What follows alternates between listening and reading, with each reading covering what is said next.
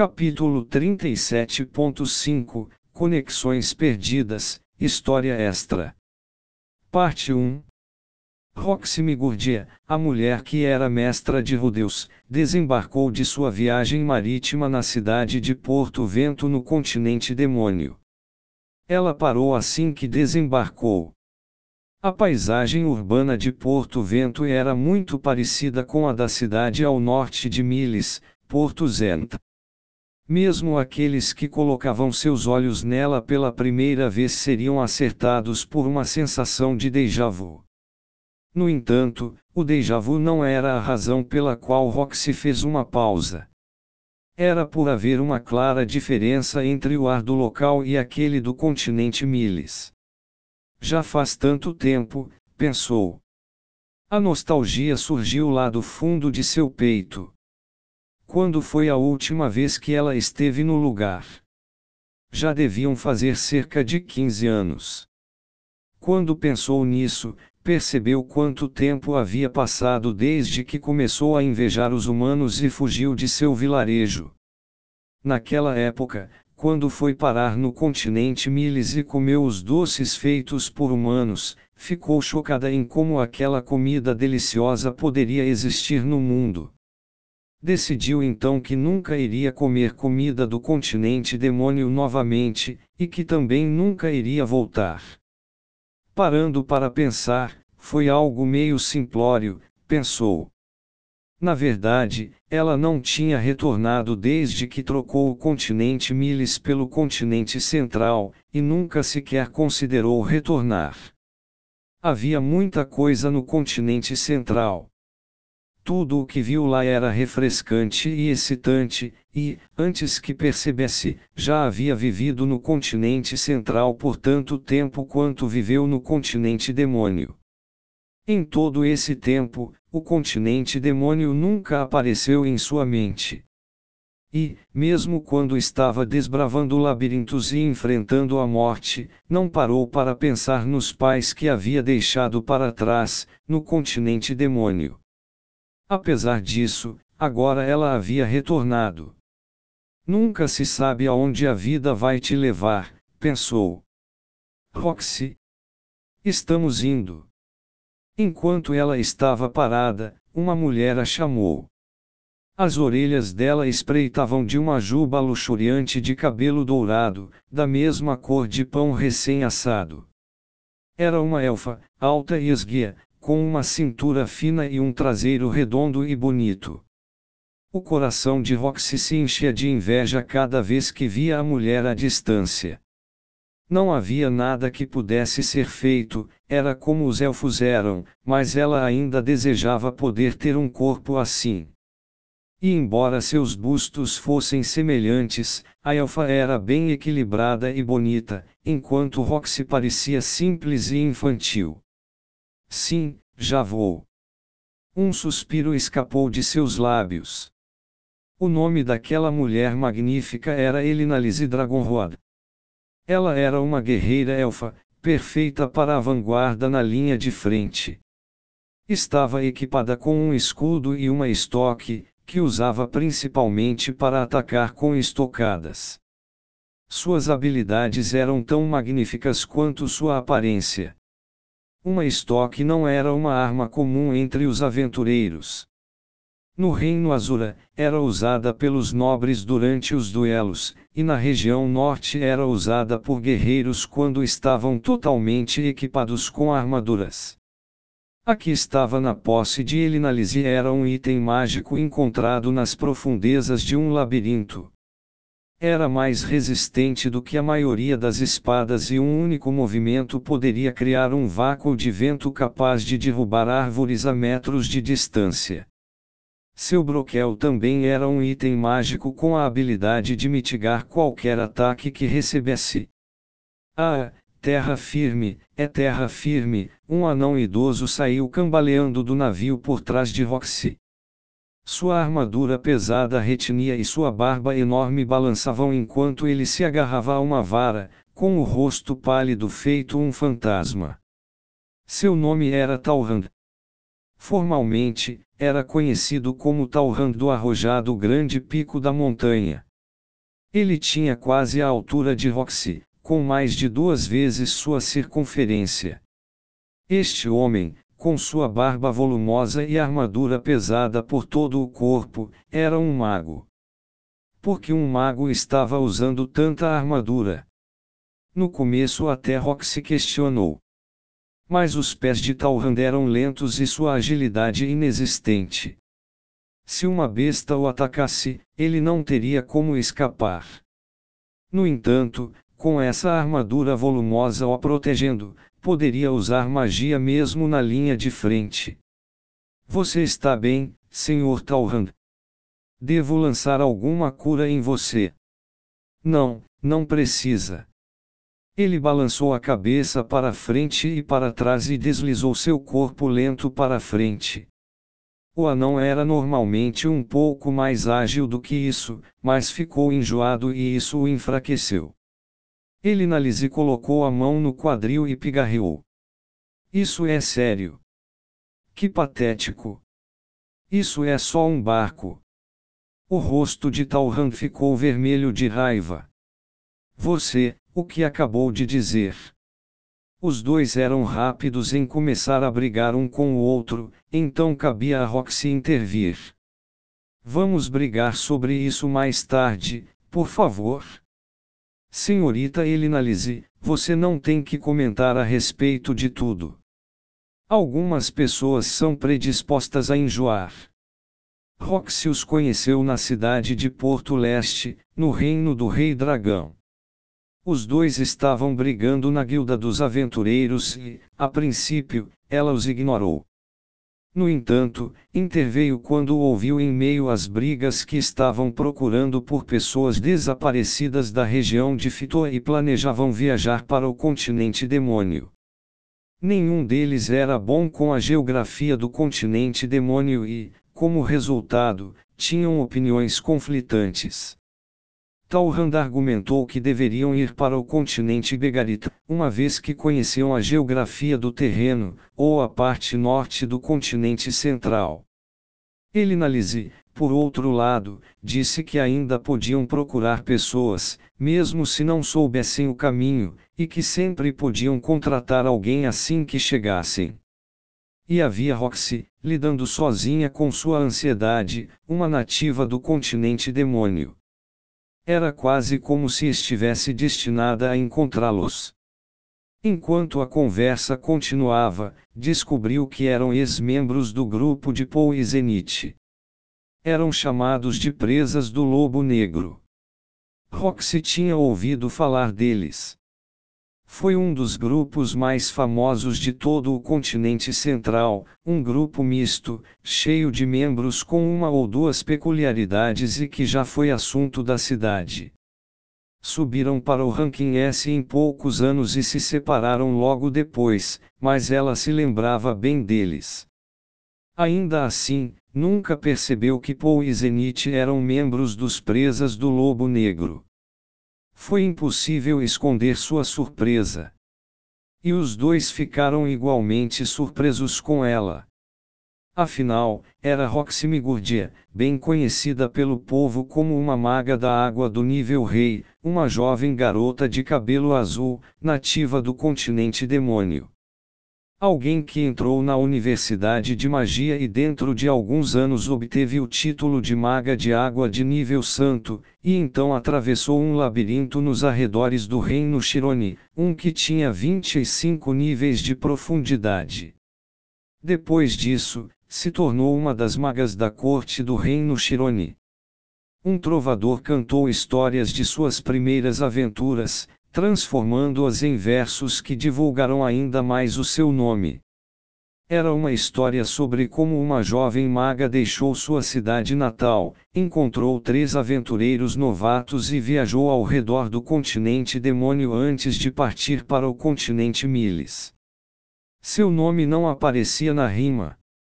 No entanto, os aventureiros que conheciam a música reconheciam Roxy graças à sua descrição.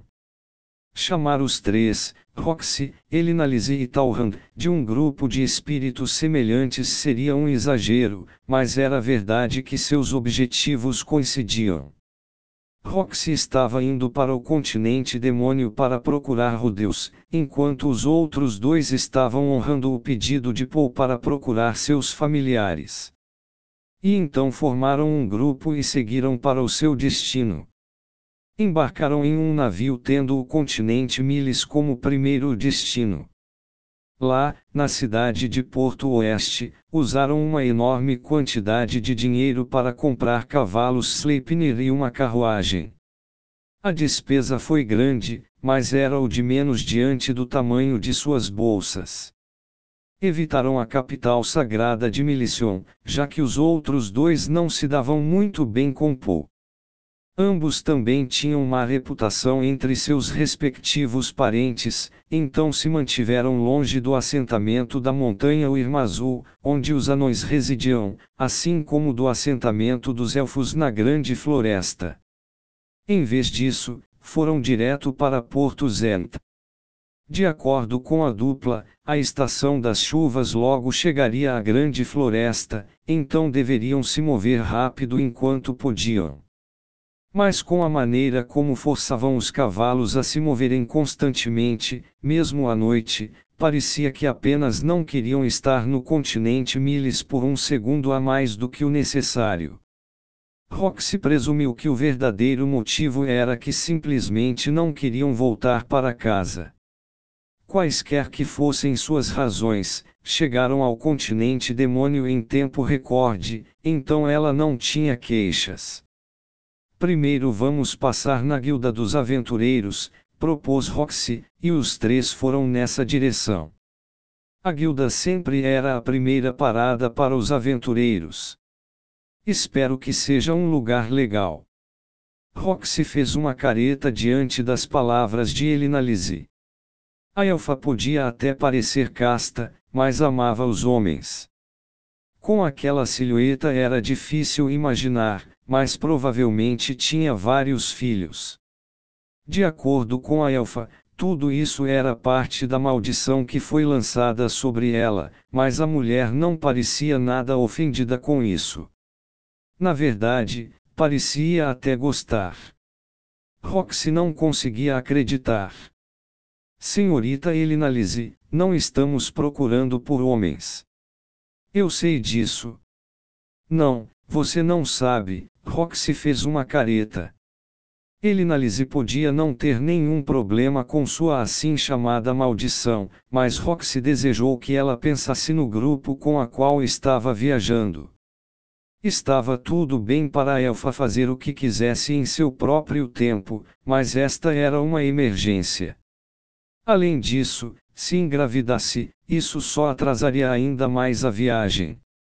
Gostaria que você fosse com um pouco mais de calma, pensou Roxy. Talvez você devesse arranjar um ou dois homens e. Não posso fazer isso. Mas se eu fosse tão linda quanto você, quem sabe, pensou amargamente. Infelizmente, nenhum dos homens por quem Roxy havia se interessado havia como mulher. Ela era popular entre as crianças, mas não tinha sorte quando se tratava de homens. A Guilda dos Aventureiros do Continente Demônio tinha uma atmosfera única em comparação com sua contraparte no continente central. Muitas raças diferentes eram emparelhadas no mesmo grupo.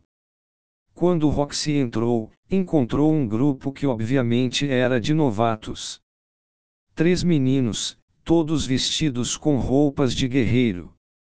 Eles se aproximaram dela timidamente. Um, você, entraria em um grupo com a gente. Roxy sorriu ironicamente diante de seu pedido. Não, como você pode ver, já estou em um grupo. Antes de se retirarem, os três sorriram amargamente diante de sua recusa. Não foi a primeira vez que ela foi convidada para um grupo parecido, foi convidada por diversos grupos de três garotos. O trovador havia dito que escreveria canções sobre ela, mas Roxy nunca esperou se tornar tão famosa. Roxy, que tal pensar um pouco? Afinal, você está sendo convidada por ótimos garotos. Elinalise deu um tapinha na cabeça dela. Isso acontecia com frequência. Roxy não ia se incomodar em responder a isso. Ela não era uma criança. Nossos rankings são bem diferentes. Não há maneira pela qual poderíamos formar um grupo. Ela estava atualmente no ranking A. Os meninos seduzidos pela canção do trovador eram, em média, apenas de ranking D. Nunca aconteceu de ser abordada por ninguém que estivesse acima do ranking B. Na primeira vez que recebeu um daqueles convites para um grupo, se gabou de como era a personagem principal daquelas canções, apenas para descobrir que não era nem nomeada nelas, e então ficou envergonhada. Era uma memória que preferia esquecer. Ela nunca imaginou que o trovador deixaria de reconhecer sua raça. Em vez disso, ele presumiu erroneamente que ela tinha apenas 12 anos e havia chegado ao ranking em apenas dois anos. Não apenas isso, mas a versão atual da música era tão dramatizada que dizia que ela viajou pelo continente demônio e chegou ao ranking em apenas um ano. Não se iluda, pensou Roxy. Na realidade, ela levou cerca de cinco anos para chegar ao ranking A. Com o continente demônio como sua base de operações, subiu ao ranking B em três anos. A partir de então, passou dois anos pulando de grupo em grupo. Entretanto, essa ainda foi uma ascensão rápida. Se ela recomeçasse do ranking F, poderia conseguir chegar ao ranking A em apenas um ano, mas um grupo de crianças sem experiência nunca conseguiria fazer isso. Você poderia os moldar em homens que se ajustariam aos meus gostos. Que pena! As palavras de Elinalise desencadearam um flashback para os três aventureiros novatos que a abordaram naquela primeira vez. Eles se chamavam de Gangue Recarizo, eram três garotos que a ajudaram depois que ela deixou a aldeia Migurd, quando era nada mais do que uma caipira que não conseguia distinguir a esquerda da direita. Um deles era muito sarcástico, sempre inventava mentiras para tudo, mas era muito bom em cuidar das pessoas. Outro adorava xingar as pessoas e tinha uma boca suja, mas também era muito determinado. O terceiro era incrivelmente inteligente e mantinha o grupo unido. Ele morreu durante a jornada. Seu grupo se dissolveu quando chegaram a Porto Vento, mas ela se perguntou: os outros dois ainda estavam vivos e bem. Depois de se aventurar pelo continente central, entendeu o quão severas eram as condições do continente demônio. Havia uma grande chance de que já estivessem mortos. No Coparaíbles. Espero que ainda estejam bem. Ela se pegou rindo quando pensou nisso. Já fazia 20 anos. Os dois não tinham expectativa de vida particularmente longa, então talvez já tivessem se aposentado das aventuras há muito tempo. A única que permaneceu igual foi Roxy. Vamos deixar a saudade para outro momento, decidiu, interrompendo as reminiscências. Ela estava em busca de Rudeus ou sua família.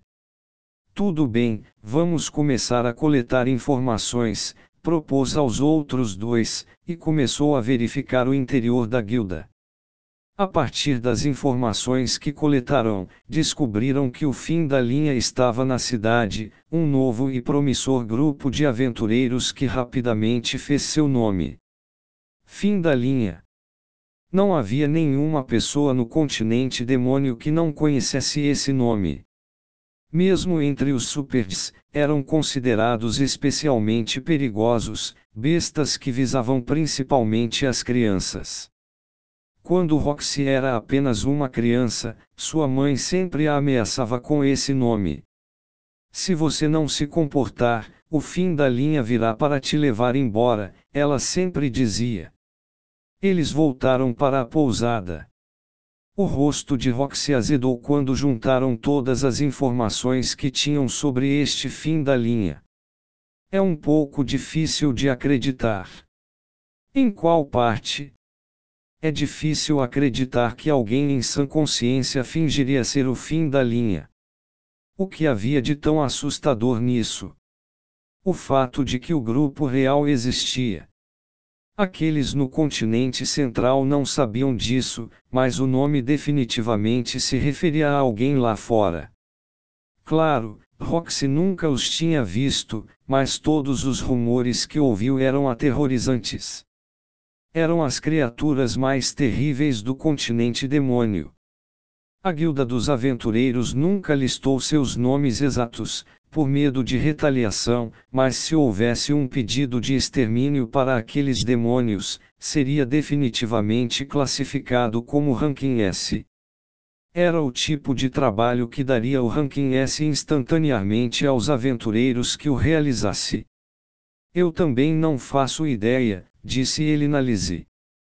De acordo com as informações que ela reuniu, o homem que afirmava ser o fim da linha tinha pele clara, era careca e carregava uma lança consigo. E também era muito bonito. Já que disseram que ele é um cara bonito, por que não o convido para minha cama para conseguir mais respostas? Talrand se curvou e cuspiu com desdém. Essa informação é inútil.